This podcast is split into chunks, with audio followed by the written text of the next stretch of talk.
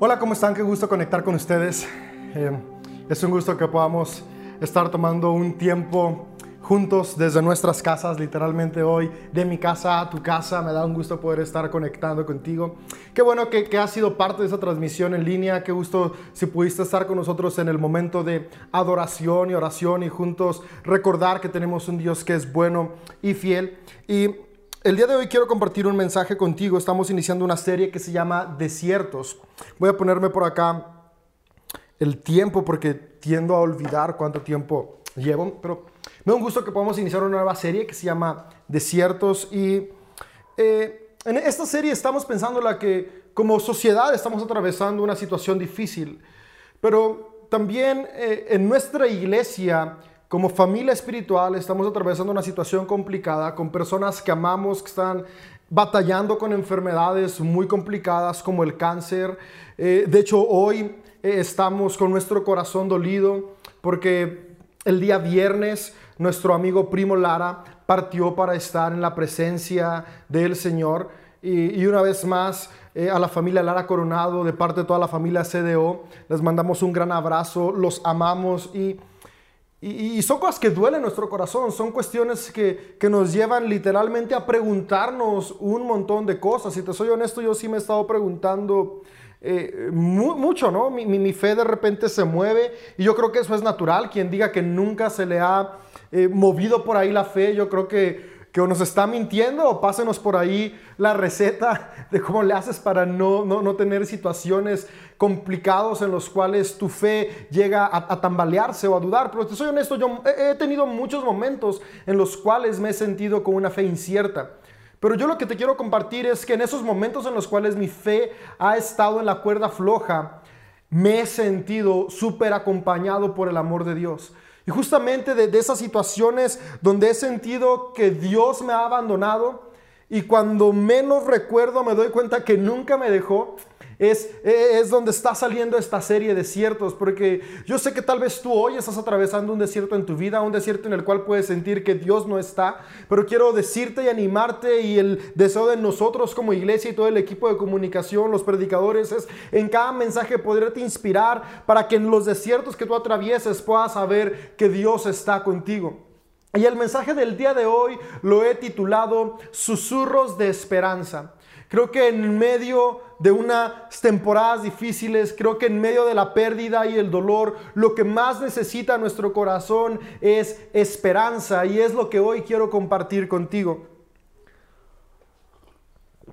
Y te voy a estar hablando sobre la historia de Elías. Voy a leerte Primera de Reyes 19 y voy a estarte compartiendo algunos principios que voy encontrando en esta lectura que han ayudado a mi corazón y mi deseo es que ayuden tu corazón. Y continúa diciendo, eh, comienza diciendo el versículo 1 de Primera de Reyes 19. Cuando Acab llegó a su casa, le contó a Jezabel todo lo que Elías había hecho. Contexto.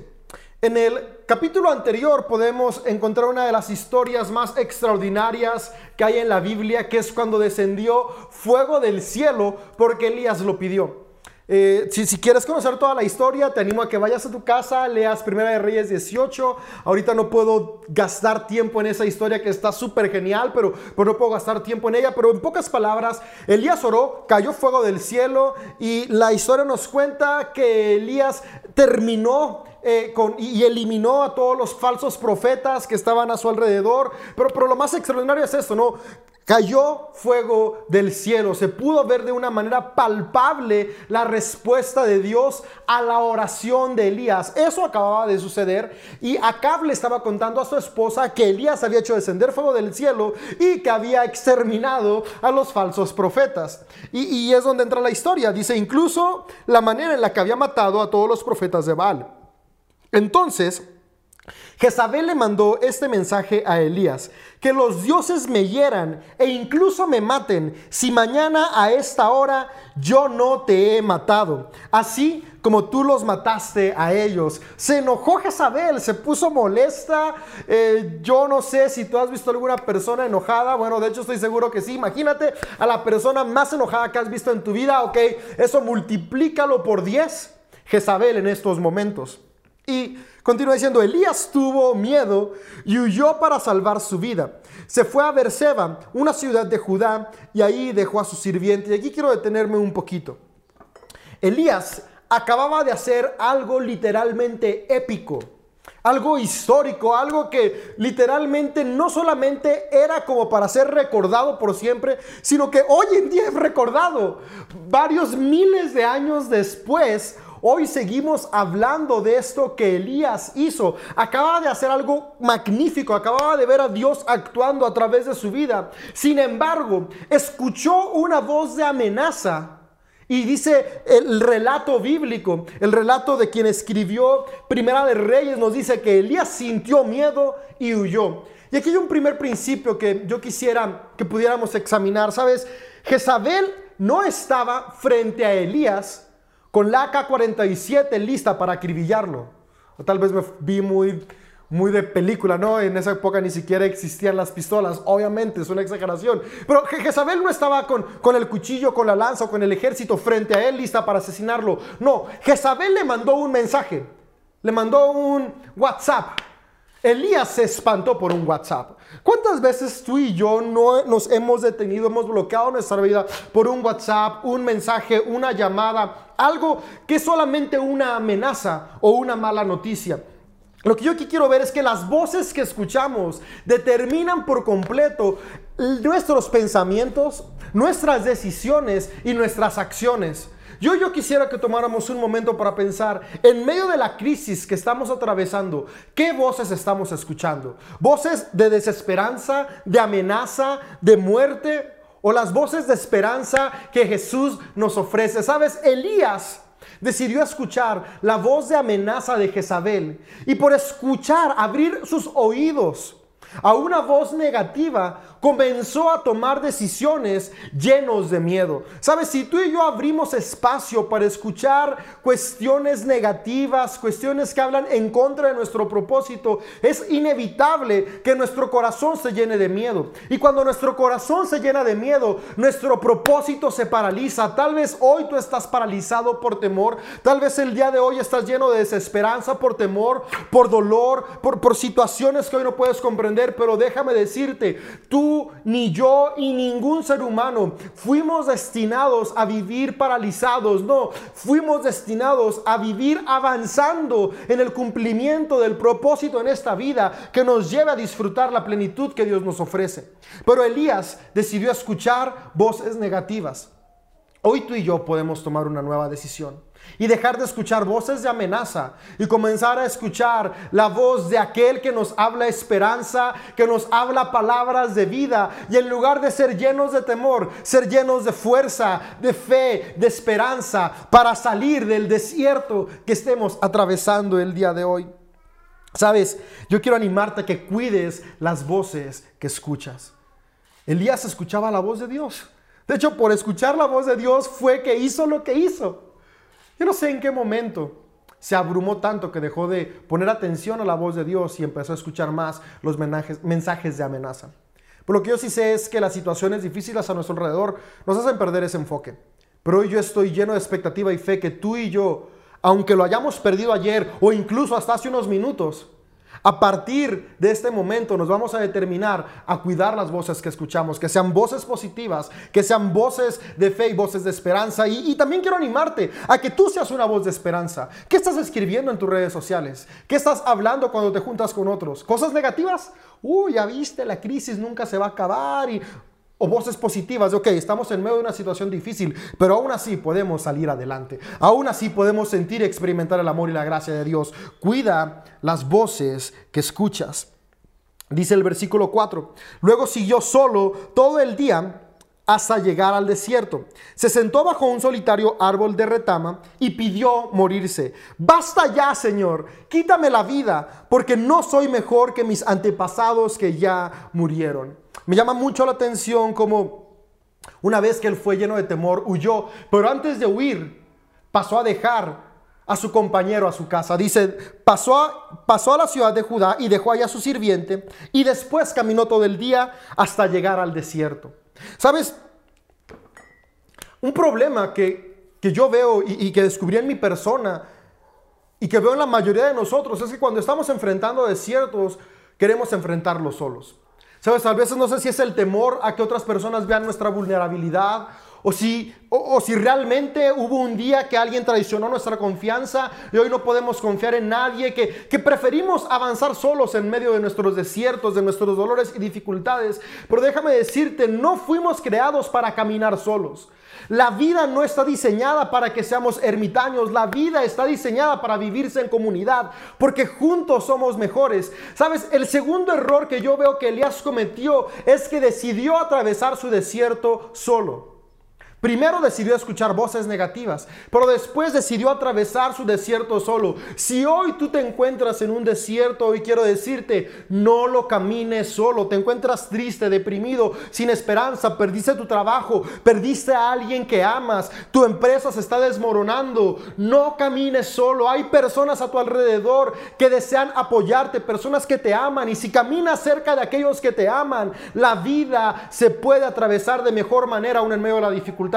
Yo quiero decirte, si hoy tú no encuentras alguien con quien hablar, en CDO vemos personas que queremos escucharte y decirte no estás solo. CDO más que una organización, es una familia. Somos una familia con la cual puedes contar y sin importar dónde estés, si hoy estás atravesando un momento de soledad, quiero animarte a que nos envíes un mensaje a nuestro WhatsApp y queremos caminar junto contigo, animarte y recordarte que hay esperanza. Y continúa diciéndonos la historia. Entonces, una vez que, llegó al desierto solo, eh, se sentó bajo un árbol, estuvo ahí solitario, pidió morirse, estaba tan deprimido que pidió morirse y dijo, entonces Elías se acostó y durmió debajo del árbol. Mientras dormía, un ángel lo tocó y le dijo, levántate y come.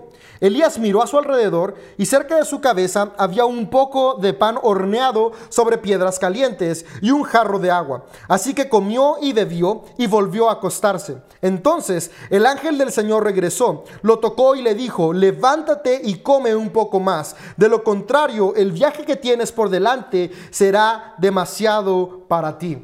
Aquí hay un principio que me gusta mucho y es el principio del descanso y de la preparación.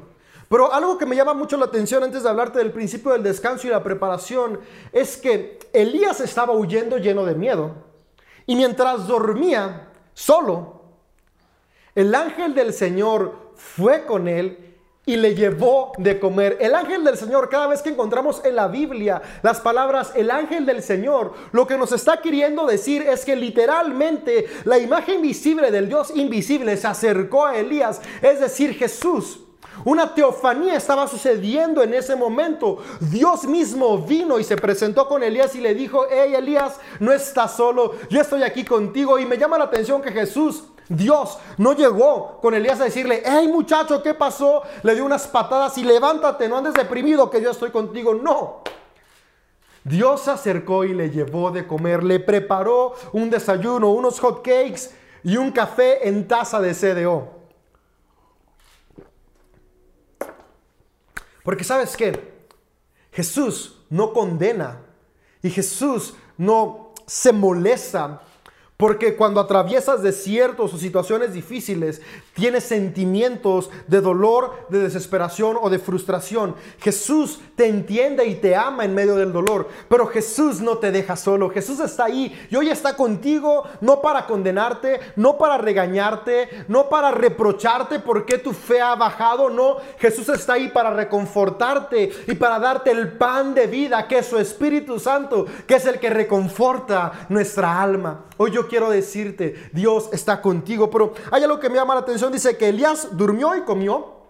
Después, una vez más, volvió a comer, beber y dormirse. Y después, otra vez más, comió, bebió y durmió. Quiere decir que hay un principio de descanso. Cuando atravesamos temporadas difíciles, tú y yo necesitamos aprender a descansar. Sabes, a veces pensamos que el descanso es algo malo. Pero no, no, no, el descanso es algo necesario. Por algo en el Génesis encontramos como parte de la creación el día de descanso. Porque nuestro cuerpo necesita descansar. Un cuerpo que no está descansado está lleno de estrés. Y el estrés nos, no nos permite poder atravesar de una manera satisfactoria los desiertos porque el estrés multiplica todas las sensaciones negativas y, y, destruye todas aquellas positivas. El descanso nos va a ayudar a tener un buen enfoque de qué es lo que escuchamos. Y también a darnos cuenta de que las personas a nuestro alrededor pueden ayudarnos. ¿Sabes cuántas veces no nos ha molestado estar cerca de personas? No porque las personas sean molestas, sino porque tú y yo estamos cansados. Simplemente ponte a pensar estás desvelado, no dormiste bien, te dicen cualquier cosa buena onda y tú respondes como de, ¿por qué me estás gritando? Ni siquiera te están gritando, pero como no has descansado, no tienes una percepción real de lo que sucede a tu alrededor. Es por eso que aquí yo hoy quiero animarte el principio del descanso. Descansa, descansa, descansa en medio de la tormenta. Descansa en medio de los desiertos. Y, unas muy buenas maneras para descansar nuestra mente es la meditación. Porque no solamente necesitamos que descanse nuestro cuerpo, nuestro cuerpo descansa durmiendo. Nuestro cuerpo se repone comiendo frutas, verduras y también alitas. Y claro, tomando café. Pero nuestra mente y nuestro espíritu también necesitan descansar y reponerse. Y uno de los mejores descansos para la mente y el espíritu es la meditación. Sabes, Jesús meditaba. Cada vez podemos encontrar en los evangelios que Jesús se apartaba a solas para orar. Eso es meditar. Se apartaba a solas para estar conectado con su ser y con la presencia del Padre. Yo quiero animarte que en medio de tu desierto, en medio de tu soledad, en medio de la desesperación, en medio de la frustración, recuerdes que Dios está contigo. Toma un tiempo para ser consciente de la presencia de Dios en tu vida, pero después también para ser consciente de todo lo que Dios quiere hacer a través de ti, sí, aún en medio del desierto. Continúa leyéndote el versículo 8. Entonces se levantó, comió y bebió y la comida le dio fuerza suficiente para viajar durante 40 días y 40 noches hasta llegar al monte Sinaí, la montaña de Dios. Ahí llegó a una cueva. Sabes, aquí veo otro principio importante. El descanso y, y el estarnos alimentando tanto físicamente como mental y espiritualmente es algo que tú y yo tenemos que hacer de manera constante. Sabes, vino el ángel del Señor, reconfortó a Elías, y ese momento, o momentos, porque fueron varios momentos, no nos dice si fueron uno, dos o tres días, pero esos momentos en los cuales Elías estuvo en la presencia de Dios siendo alimentado por Dios mismo, le, lo llenó de confort para 40 días. No, no, es que eso fue suficiente para toda la vida. Tal vez tú y yo algunas veces tenemos un momento con Dios, tenemos un momento de, en el cual nuestra mente se ilumina, nos llenamos de expectativa, de fuerza y fe para atravesar el desierto y creemos que eso es suficiente. No, no, no, tú y yo debemos de saber que constantemente necesitamos descansar, llenarnos de la presencia de Dios, cuidar nuestra mente y cuidar nuestro cuerpo, porque sabes que lo que se llena se termina. Y por eso aquí nos dice, le sirvió para 40 días y después de esos 40 días llegó al monte del Señor, es decir, donde estaba la presencia del Señor, pero como se le había acabado la preparación, Elías no llegó a decir, hey, ¿qué es lo que sigue? Dios llegó a esconderse en una cueva. Y déjame decirte, tal vez tú has estado atravesando el desierto y llevas una temporada, una semana, tres días o un mes con optimismo, pero sigues viendo que el desierto está adelante. Aún no has llegado a, a qué sé yo, al oasis. Aún sigues viendo desierto alrededor y te frustras. Pero déjame decirte que aunque aún no salgas del desierto, el Señor quiere seguir alimentándote, quiere seguir dándote confort, quiere seguirte animando. Y una vez que Elías estaba en la cueva, vino una vez más el Señor, porque el Señor nunca nos deja solos, aun cuando nos escondemos, aun cuando queremos eh, eh, eh, esconder nuestro propósito, porque creemos que ya no tiene más sentido, porque lo único que vemos es desierto, el Señor viene a recordarnos que no es así. Y hoy Dios te está recordando, no importa la situación que hayas atravesado, aún hay más para ti. Y le dice el Señor Elías, ¿qué haces aquí, Elías? Y Elías le responde, he servido con gran celo al Señor Dios Todopoderoso. Pero el pueblo de Israel ha roto su pacto contigo, derribó tus altares y mató a cada uno de tus profetas. Yo soy el único que queda con vida y ahora me buscan para matarme a mí también. El Señor le dijo, sal y ponte de pie delante de mí en la montaña.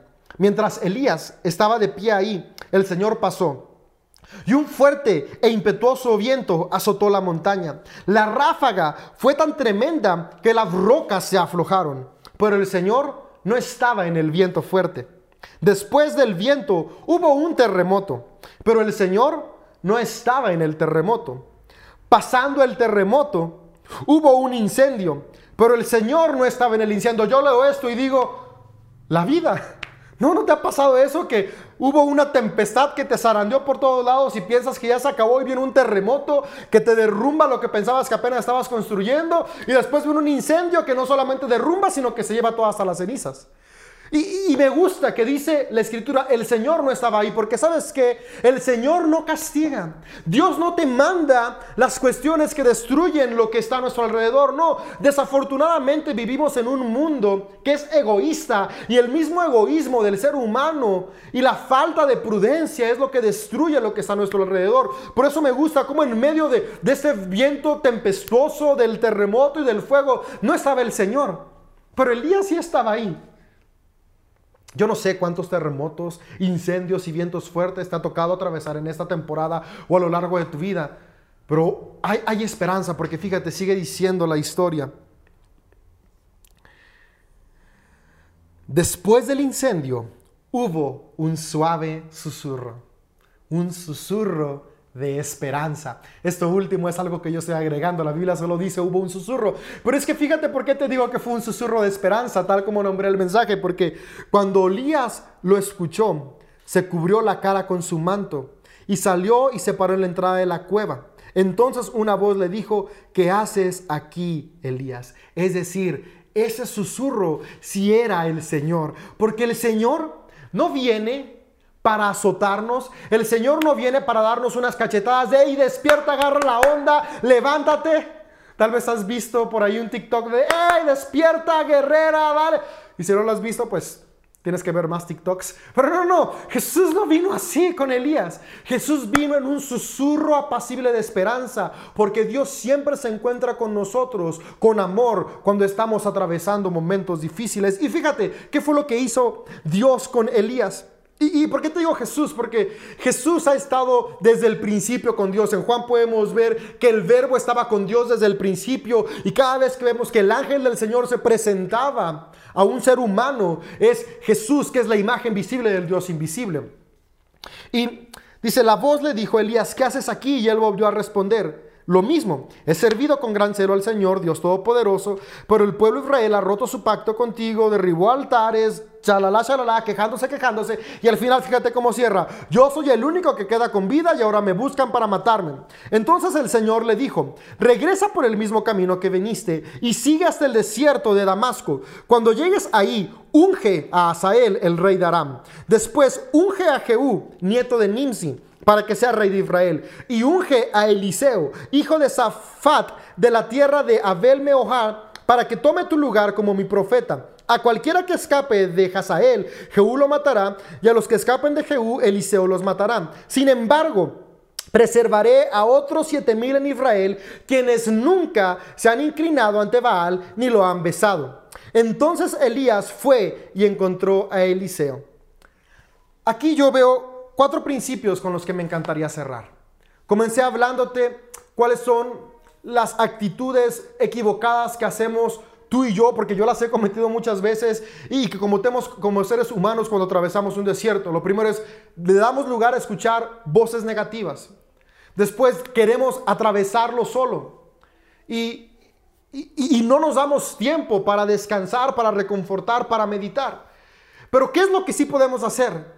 O sea, fíjate, Dios vino y le dio instrucciones a Eliseo y le recordó qué es lo que tú y yo necesitamos hacer al atravesar un desierto. En un susurro, le dio un susurro de esperanza que le recordó que él aún tenía propósito. Y fíjate, lo primero es que Dios le dice, sal y ponte de pie, es decir, deja de esconderte. En pocas palabras le está diciendo, hey Elías, tú no fuiste creado para estar aquí escondido, tú fuiste creado con propósito. Y es que cuando tú y yo atravesamos desiertos, creemos que ya todo se acabó.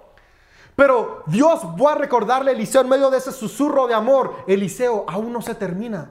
Aún hay mucho que hacer para ti. Aún hay esperanza para tu vida. Vamos, levántate y dale. Hoy Jesús te dice lo mismo. Yo sé que si atraviesas un desierto puede ser doloroso. Hoy puede parecer a nuestra vista que no hay esperanza a nuestro alrededor. Pero hoy Dios te dice, no es lo que vemos, es lo que yo creo de ti. Y hoy Dios cree que tú eres más que suficiente, más que vencedor. Hay esperanza en ti. Así que levántate y sal de la cueva que te has metido. Vamos y seamos hombres y mujeres que recordamos que aún tenemos propósito en esta vida.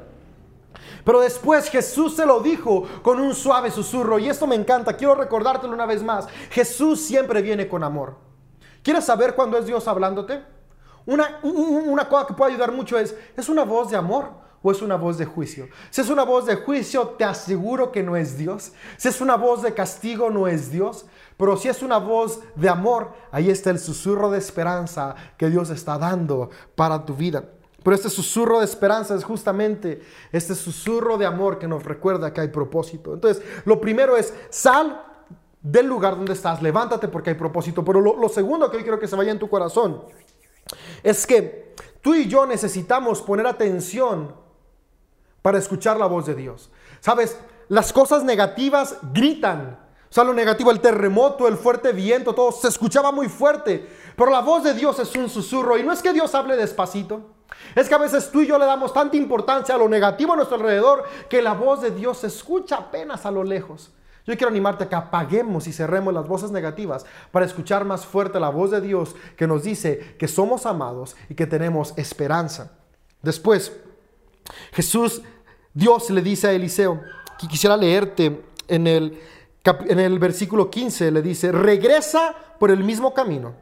Cuando llegues ahí, unge. Eso más adelante le dice, y vuelve a ungir a Eliseo y unge también a Jehú y unge también a Aram. Es decir, Dios le estaba recordando, Elías, tú tienes propósito, tú aún tienes cosas que hacer, aunque estés metido aquí en esta cueva, aún hay mucho por delante. Yo hoy quiero decirte, amigo, amiga que me escuchas, aunque hoy parezca que no hay nada delante de ti, Dios te dice, aún hay mucho por delante. ¿Sabes que Las situaciones difíciles pueden derrumbar lo que hemos construido, pero nunca pueden derrumbar el sueño que Dios puso en ti. Y Dios no solamente puso sueños en ti, puso habilidades que te van a ayudar a volver a construir de la nada los propósitos y sueños que Dios ha puesto en ti. Y Dios te recuerda, así como le recordó a Elías, aún tú tienes propósito. Ve y unge. No le dijo, hey, ok, levántate, Dale, vive tus días, pero ya no hay propósito para ti porque tuviste miedo y te escondiste. No es, acuérdate para lo que fuiste creado, Elías. Fuiste creado para levantar profetas y reyes. Y hoy Dios te dice, acuérdate para lo que fuiste creado, para lo que fuiste creada. Fuiste creado y creada para mostrarle al mundo el poder que hay en mí a través de ti cumpliendo tu propósito. Y ese propósito puedes encontrarlo a través de los sueños que Dios ha puesto en tu vida. Levántate y vive el propósito que Dios te ha dado. Y por último, puedo encontrar que el verso 19 dice, entonces Elías fue y encontró a Eliseo. Y si seguimos leyendo, podemos ver que encontró a Eliseo y también a las personas que iban a ungir como reyes y su ministerio continuó. Y, y esto me habla del último que quisiera compartirte, es que cuando tú y yo escuchamos el susurro de esperanza de Dios. Pero no solamente lo escuchamos, sino que vamos y actuamos después de lo que Dios nos ha recordado, podemos encontrar plenitud en medio del desierto. Sabes, hoy estamos caminando un desierto. Tal vez llevas años caminando un desierto. Tal vez próximamente caminarás un desierto. Yo hoy quiero decirte que en medio del desierto no estás solo. Siempre hay un susurro de esperanza dado por Dios que te recuerda que tu vida tiene propósito, que hay esperanza para ti, que no estás solo, que Dios está contigo, que aunque las situaciones a tu alrededor se derrumben, tu propósito no se derrumba porque tu propósito es dado por Dios. ¿Sabes qué? Yo quisiera recordarte estas últimas cosas. Descansa. Quisiera cerrar con eso. en medio del desierto vamos a descansar. Descansa tu corazón, tu cuerpo, tu mente. ¿Cómo descansamos? Meditando, orando, leyendo la palabra, durmiendo. Pero después de eso, prepárate. O sea, no solamente te quedes en el descanso, porque si nos quedamos ahí, que ahorita muchos en la cuarentena es puro Netflix, y ya no, no, no, no, no. O sea, sí ve Netflix, un capítulo, pero después prepárate. Pero todavía no abren trabajo, ¿qué importa? Lo van a abrir. Toma cursos, lee, Llena tu mente de conocimiento tanto natural, científico como de espiritual. Prepárate. Entonces descansa, después prepárate, después escucha la voz de Dios. ¿Qué va a hacer contigo? ¿Qué va a hacer con lo que te has estado preparando? Recibe el poder de Dios, recibe el descanso de Dios, recibe el amor de Dios. Y por último, actúa de acuerdo a lo que Dios te ha dicho y no a lo que nuestras circunstancias nos muestran. Podemos caminar en el desierto. De hecho, caminaremos en el desierto. Pero aún en medio del desierto, el susurro de amor de Dios va con nosotros. La gracia de Dios va con nosotros. La nube va delante de nosotros. El fuego de Dios va delante de nosotros. Caminamos en el desierto, sí, pero no caminamos para escondernos, sino que caminamos en el desierto para avanzar y cumplir nuestro propósito. Hoy es un buen día para que tú y yo recordemos que fuimos llamados para salir del desierto vencedores.